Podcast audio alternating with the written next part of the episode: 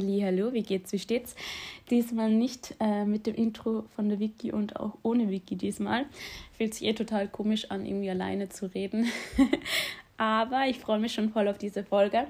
Und so habt ihr wahrscheinlich schon mitbekommen, dass die Wiki auch letzte Folge eure Fragen beantwortet hat und diese Woche bin ich dran. Und ihr habt mir echt viele Fragen gestellt und ich habe es versucht, so in Segmente zu setzen, dass ich einfach so viel wie möglich beantworten kann. Und zwar habe ich so viele Fragen bekommen bezüglich meinem Fleischkonsum oder jetzt nicht mehr Fleischkonsum. Ähm, und zwar ging es darum, wieso auf einmal ohne Fleisch, also weshalb ich darauf verzichte, dann wie es mir ohne Fleisch geht und ja, wie ich dazu gekommen bin. An und für sich habe ich schon ähm, nie Fleisch mögen. Also ich habe bis zu meinem 17. Lebensjahr kein Fleisch gegessen und ähm, habe auch auf Milchprodukte verzichtet, weil es mir einfach nicht geschmeckt hat.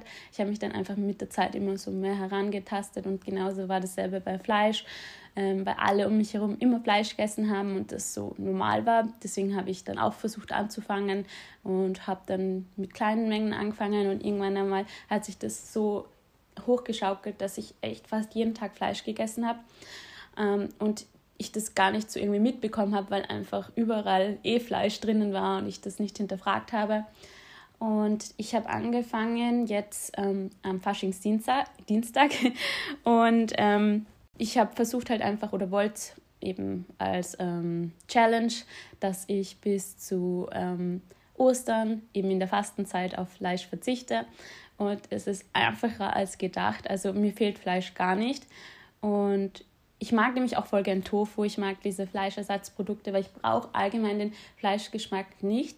Ähm, aber ich brauche halt irgendwie so eine Konsistenz. Zum Beispiel, wir haben nämlich an dem Tag, wo ich aufgehört habe, Fleisch zu essen, gefüllte Zucchini gegessen und irgendwas hat halt gefehlt. Deswegen habe ich mir so ein ähm, Erbsenprotein-Hackfleisch gekauft, also halt ohne Fleisch natürlich. Und mir schmeckt es total gut. Also das fehlt mir nicht. Das Einzige, wo ich wirklich teilweise denke, ist echt blöd, ähm, wenn ich irgendwo eingeladen werde, wo es nur Fleisch gibt oder auch ähm, in Österreich irgendwo essen zu gehen, außer es ist jetzt ähm, irgendein vegetarisches oder veganes Restaurant. Aber sonst gibt es halt echt wenig Alternativen. Bei manchen bin ich überrascht, dass es in so Gasthäusern sogar veganes ähm, gibt. Aber ich bin jetzt immer damit zurechtgekommen und ja, eigentlich fehlt es mir nicht, weil bei mir ist es nämlich so, ich habe nichts gegen Fleisch, wenn jemand Fleisch isst, das ist mir total egal. Jeder kann das machen, was er will. Ich würde niemanden dazu bringen, dass er auf irgendwas verzichtet, weil das würde ich niemals machen. Aber ich will einfach mir selber kein Fleisch kaufen und wenn ich irgendwo eingeladen bin, dass ich es essen werde, aber dann auch nur, wenn es eine gute Qualität ist und auch in einem Restaurant, wenn ich weiß, dass es einfach die höchste oder die beste Qualität ist, die es gibt und sonst würde ich das nicht essen. Ähm, und allgemein bin ich eben kein Fan von diesem übermäßigen Fleischkonsum. Und ich finde, das fällt einem erst auf, wenn man wirklich darauf verzichtet, weil eigentlich, also bei meiner Ernährung jetzt war wirklich fast jeden Tag irgendwo Fleisch enthalten. Und wenn man darauf verzichtet, sieht man das bei den anderen und denkt sich, wow, so habe ich das gar nicht gesehen, weil wir voll oft einfach irgendwas essen, ohne es zu hinterfragen. Also oftmals, muss jetzt nicht immer sein, aber es ist echt schwierig und bei mir ist es eben so dazu gekommen, dass ich so eine Dokumentation angeschaut habe über den Wert von Lebensmitteln und es hat mich so traurig gemacht, dass wir dem gar keinen Wert mehr zusprechen, ähm, abgesehen von den ganzen anderen Videos, die es gibt, wie die Tiere gehalten werden, wie es denen dort geht, wie schwierig allgemein das Thema Haltung ist und ich glaube, jeder kennt da diese Videos und ja, das macht mich voll traurig. Auch während der Zeit, wo ich Fleisch gegessen habe, ich wusste von diesen Videos, ich wusste, wie die gehalten werden. Aber ich finde, wenn man gerade das isst, da will man nicht selbst Verantwortung nehmen, finde ich. Ähm, und man hält sich voll die Augen zu. Und allgemein ist das bei diesen Videos schwierig. Das haben wir auch, weil ich und Vicky hatten in der Schule ähm, das Modul Tierethik gewählt. Und da haben wir auch über das geredet, dass das teilweise auch anders wahrgenommen wird, weil wenn, es, wenn man sieht, wie es denen geht, das schlägt voll in dem um. Man will es nicht sehen, weil man einfach nur noch abgeschreckt ist, aber ich finde, man sollte sich trotzdem damit auseinandersetzen und was in der Werbung eben so präsentiert wird, so ist es leider nicht in Real Life. Und ja, das macht mich traurig, wenn ich über das rede, aber man muss es drüber reden. Und deswegen finde ich das auch gut, dass ich das im Podcast erwähnen kann. Wie gesagt, ich will niemanden dazu zwingen oder äh, umkehren, irgendwie auf Fleisch zu verzichten etc. Aber wie gesagt, ich finde, jeder sollte wissen, was er unterstützt oder welche Lebensmittelindustrie und Branchen er unterstützt. Und ja, genau zu einem anderen Thema, ähm, Beziehungen. Wir haben zwar schon einmal eine Folge gehabt über Beziehungen, die könnt ihr euch, by the way, sehr gerne nochmal anhören. Ähm, aber ich wurde gefragt, wie viele Beziehungen ich hatte und was ich daraus lernen konnte. Und ich finde es allgemein immer gut, wenn man irgendwelche Tipps oder allgemein Erfahrungen teilen kann, was teilweise ein bisschen schwierig ist, weil ich finde, voll oft weiß man was, aber erst wenn man selber in der Situation war, kann man das irgendwie nachvollziehen. Also ich hatte vier Beziehungen und ich konnte sehr viel lernen, äh, viel Leid, aber auch viele Erfahrungen, die mir jetzt weiterhelfen. Und zwar ist es wichtig, dass man sich selbst liebt und mit sich selbst zufrieden ist. Ähm, weil voll oft, das weiß ich von mir selber, aber auch von vielen anderen Freundinnen, dass die immer denken, dass die Person, mit der man zusammen ist, einen glücklich machen soll. Aber eigentlich sollte es so sein, dass du selber mit dir zu 100% zufrieden bist und du, du dir selber Liebe geben kannst und die andere Person gibt noch etwas dazu, aber nicht, dass die Person alleine das ganze Glück und die ganze Zufriedenheit für dich irgendwie ausstrahlen muss. Weil es ist auch so, wenn du dich selbst nicht liebst und dich selbst hinterfragst, wie zum Beispiel, ich bin nicht so schön wie weiß nicht wer oder ähm, ich kann das nicht, ich mag mich nicht, etc dann kannst du auch nicht glauben, dass die Person, mit der du zusammen bist, dich lieben kannst, weil du die ganze Zeit hinterfragst eigentlich. Und deswegen ist es sehr, sehr wichtig. Und was wir auch noch in dem Podcast besprochen haben, also öfters sogar, nicht nur in, dem, in der Folge über Beziehungen, und zwar die Kommunikation ist sehr, sehr wichtig in einer Beziehung. Und ich weiß, wie das ist, wenn einem etwas unangenehm ist, aber man etwas ansprechen will.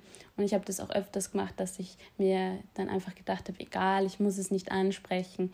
Mir ist einfach zu unangenehm. Ich gebe der Sache jetzt nicht so viel Wert und denke mir, es ist egal. Aber mit der Zeit wird es einfach immer schlimmer und schlimmer, weil das einfach im Hinterkopf bleibt und ich weiß, es ist unangenehm, aber wenn du zum Beispiel äh, in der Situation das gleich ansprechen würdest, dann kann sich der Partner denken, okay, merke ich mir. Aber es kommt dann eigentlich komischer rüber, wenn man darüber nachdenkt, dass, eine bestimmte Sache einen stört und irgendwann einmal nach Monaten sagt man, das, das hat mich gestört, dann denkt sich auch der Partner, du hättest mir das auch vorher sagen können. Oder allgemein, die vergessen das sogar zum Beispiel. Ähm, deswegen ist es eigentlich wichtig, immer das Gleiche anzusprechen, weil ich finde auch, es wird halt einfach mit der Zeit immer unangenehmer. Also so geht es mir zumindest. Und was ich auch total wichtig finde, ist, dass man an sich selber arbeitet. Natürlich nicht nur in einer Beziehung, sondern auch im ganzen Leben. Aber dass man sich selbst auch für sich selbst Zeit nimmt. Weil wir uns dann versuchen, mit irgendwas abzulenken, da arbeiten, da nur mit Freunden sein, aber nehmen uns nicht die Zeit, über Dinge nachzudenken und zu reflektieren. Und es ist auch total wichtig in einer Beziehung, weil mir fällt es auch auf, wenn man nicht über Sachen nachdenkt und überlegt, wie habe ich in dieser Situation entschieden, dann fällt mir voll oft in so dasselbe Denkmuster oder Handlungsmuster rein und es ändert sich gar nichts und man denkt da und wieso wird das nicht besser oder wieso ist immer das Gleiche, aber das ist einfach, weil wir nicht äh, unsere Entscheidungen oder unser Verhalten äh, reflektieren. Das finde ich total wichtig und besonders, weil man in dieser Anfangssituation oder Anfangsphase von einer Beziehung 24-7 am liebsten mit der Person verbringen würde und eigentlich nur Augen für den Partner hat. Und da sollte man versuchen, trotzdem der anderen Person ähm, ihr eigenes Leben zu lassen, wie sich selbst auch, dass jeder einfach so Zeit hat, um zu reflektieren und über Sachen nachzudenken. Und natürlich, dass jeder auch sein eigenes Leben hat, weil es ist auch voll oft so der Fall, dass man sich in einer Person oder in einer Beziehung verlieren kann und ja, es ist halt schwierig, weil das voll oft auch so resultiert, dass man emotional abhängig von einer Person ist, weil man sich emotional gehen lässt ja, das ist schwierig, aber ich finde, da sollte man immer, wie gesagt, wissen, wie man sich selbst glücklich macht, dass man einfach nicht auf irgendeine andere Person oder von einer anderen Person abhängig ist. Aber ich bin kein Experte. Ich sage nur lediglich, was ich gelernt habe aus meinen Fehlern und aus meinen Beziehungen. Natürlich, ja, die kann ich euch gerne weitergeben und ich hoffe, es hilft euch auch. ähm, dann zum nächsten Thema. Und nun zum nächsten Thema, und zwar, was für eine Hautpflege ich verwende. Und die Frage kriege ich so oft gestellt, ähm, beantworte ich auch gerne, aber hier ein kleiner Disclaimer, und zwar nur weil ein Produkt bei mir hilft, heißt es nicht, dass es bei dir hilft. Jede Haut ist so individuell und nimmt verschiedene Produkte anders auf. Ähm, und ich weiß, dass es für viele Leute sehr empfindlich dieses Thema ist, weil die Probleme mit der Haut haben, ihnen wird so oft irgendwas angepriesen, dass das Produkt XY total hilft bei den Problemen und dann benutzen sie es und dann hilft es nicht. Ja, das will ich eben nicht. Ähm, deswegen will ich das nur sagen. Wie gesagt, nur weil es bei mir hilft, heißt nicht, dass es bei einer anderen Person hilft. Es hat sich hinsichtlich der Pflegeprodukte nichts verändert, weil ich noch immer diese Hautserie-Produkte mit Salicylsäure von der Eigenmarke von DM verwende. Und zwar eben das Gesichtswasser, das Waschgel und ähm, das SOS-Gel. Und also es sind meine All-Time-Favorites, die verwende ich schon so lange und die helfen einfach immer. Aber was sich verändert hat, ist, so jetzt noch eine kleine Geschichte zu den ganzen Cremen, die ich bereits verwendet habe. Früher habe ich immer so teure Bobby Brown Gesichts- und Augencremen verwendet. Ich habe dann eine Zeit lang, was auch sehr, sehr schlecht für die Haut ist, immer die Nivea-Creme verwendet. Und zwar, weil das einfach so gut für meine Haut oder gefühlt halt, eigentlich ist nicht gut, ähm, ist. Äh, es fühlt sich einfach total gut an, dieses Fettige, weil ich so trockene Haut habe und meine Haut craved nach diesem Fett.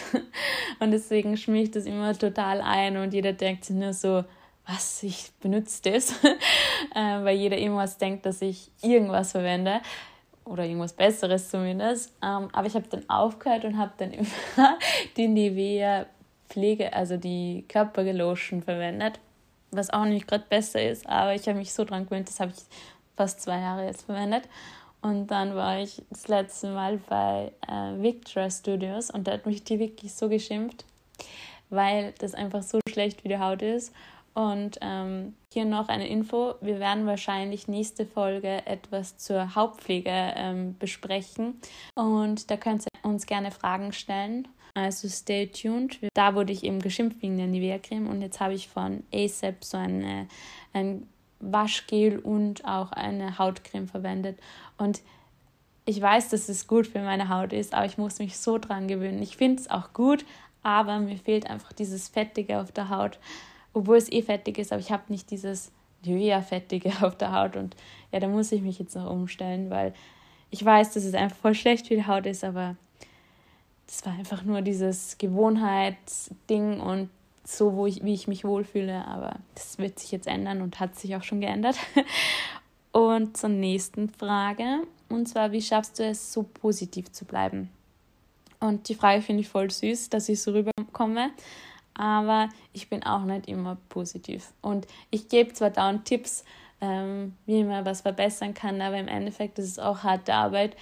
Ähm, ich bin auch so oft traurig und besonders hormonell bedingt bin ich, habe ich immer so eine Depri-Phase.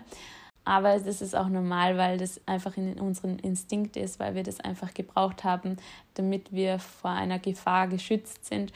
Und jetzt brauchen wir das nicht. Wir müssen uns nicht mehr immer auf was Negatives fokussieren, aber es ist auch gut, dass man weiß, dass man das erlernen kann, dass man sich auf was Positives fokussiert.